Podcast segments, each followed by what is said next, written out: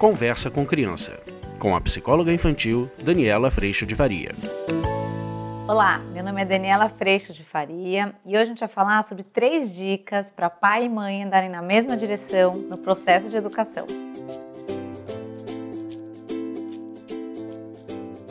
Hoje eu vou falar para vocês de três dicas super importantes que vão fazer a diferença no cotidiano com as crianças. Essas dicas são fundamentais para que as crianças não encontrem uma brecha entre esse casal e joguem conosco. Muitas vezes as crianças percebem que minha mãe deixa alguma coisa, meu pai não, ou quando minha mãe fala muito brava comigo e eu começo a chorar, meu pai vem me salvar, ou quando meu pai fica muito nervoso, eu deixo meu pai irritado, é minha mãe que entra e entra para me proteger. E quando esse jogo todo acontece dentro de casa, o casal se distancia pai e mãe se distanciam. E muitas vezes, quando essa triangulação acontece, a criança se sente muito insegura e, principalmente, o casal perde força na sua ação educativa. Então, com essas três dicas, vocês poderão ter Primeiro, um convívio muito mais fácil dentro do casamento e dentro dessa parentalidade e maternagem no processo de educação. E a criança vai receber uma informação muito mais eficaz e eficiente e com muito mais coerência vindo de vocês.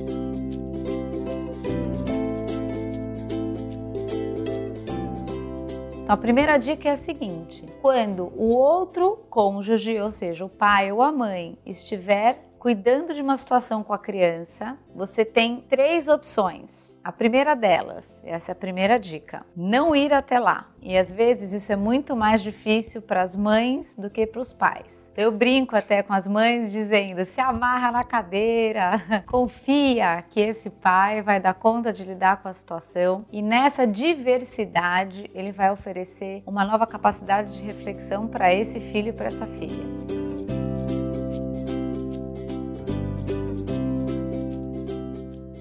Segunda dica: caso você vá até lá você vai até lá para perguntar para esse adulto o que está acontecendo. Então, esse adulto que está de fora, quando entra na situação, seja ele pai ou mãe, pergunta para o outro adulto o que está acontecendo. Então, eu chego lá e pergunto para o meu marido, Fulano, o que está havendo? Porque normalmente o que a gente faz é perguntar para a criança o que está acontecendo quando a gente chega de fora da situação. E quando a gente pergunta para a criança, esse adulto ele acabou de perder toda a história que ele estava tentando construir ali e toda a potência dele de educação, porque nós estamos dando voz para essa criança que vai, naquele momento, jogar de todo o seu charme, de toda a sua competência verbal, de toda a sua competência teatral, de toda a sua sedução para virar aquela história. Então, muitas vezes, quando você pergunta para a criança, ela vai falar: é porque eu tava e não sei o que, eu tava sofrendo, eu tive um pesadelo, ou qualquer coisa aconteceu. E normalmente, no nosso estado de proteção, a gente vai entrar para proteger essa criança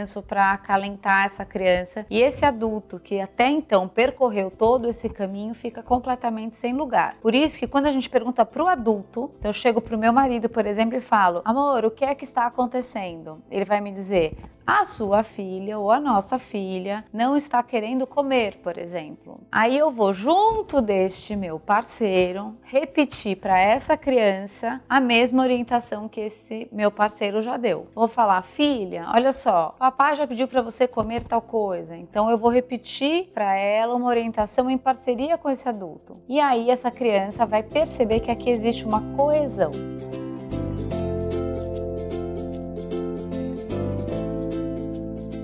A terceira dica é: quando este adulto que está cuidando da situação, por acaso entrar em algum descontrole, esse adulto estiver nervoso, esse adulto perder a paciência, esse adulto estiver em irritação, é nessa hora que a gente tem muita vontade de se intrometer na situação e perguntar para a criança, e salvar a criança e proteger a criança e aí diminuir esse adulto de vez. Nessa hora, a melhor indicação é que a gente entre na situação ainda em parceria com esse adulto e traduza para essa criança o que esse adulto está querendo dizer. Então, o papai está muito nervoso, a mamãe está muito nervosa, mas o que ela está te pedindo é para que você vá tomar banho agora, porque ela já falou isso muitas vezes e olha só como ela ficou nervosa de você não atender. Então, por favor, fulano, agora vá tomar banho. Então, quando a gente, enquanto casal, se mantém um respeitando a voz do outro para essa criança, a chance dessa criança também respeitar a voz desse adulto é muito maior. E com isso, a convivência da criança com as regras e a convivência da criança com essa escuta se torna muito melhor.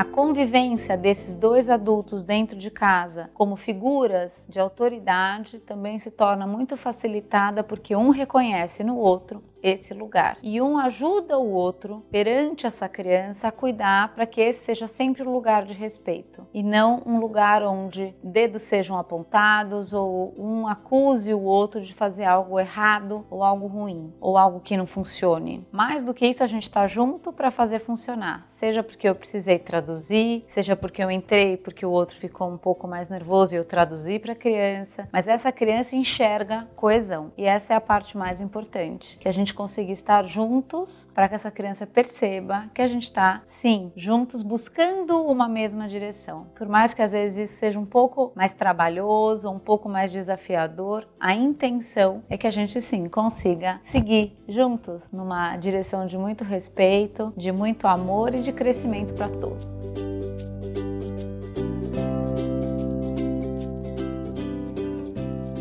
Vídeo de hoje foi esse. Espero que você tenha gostado e a gente se vê semana que vem. Tchau, tchau.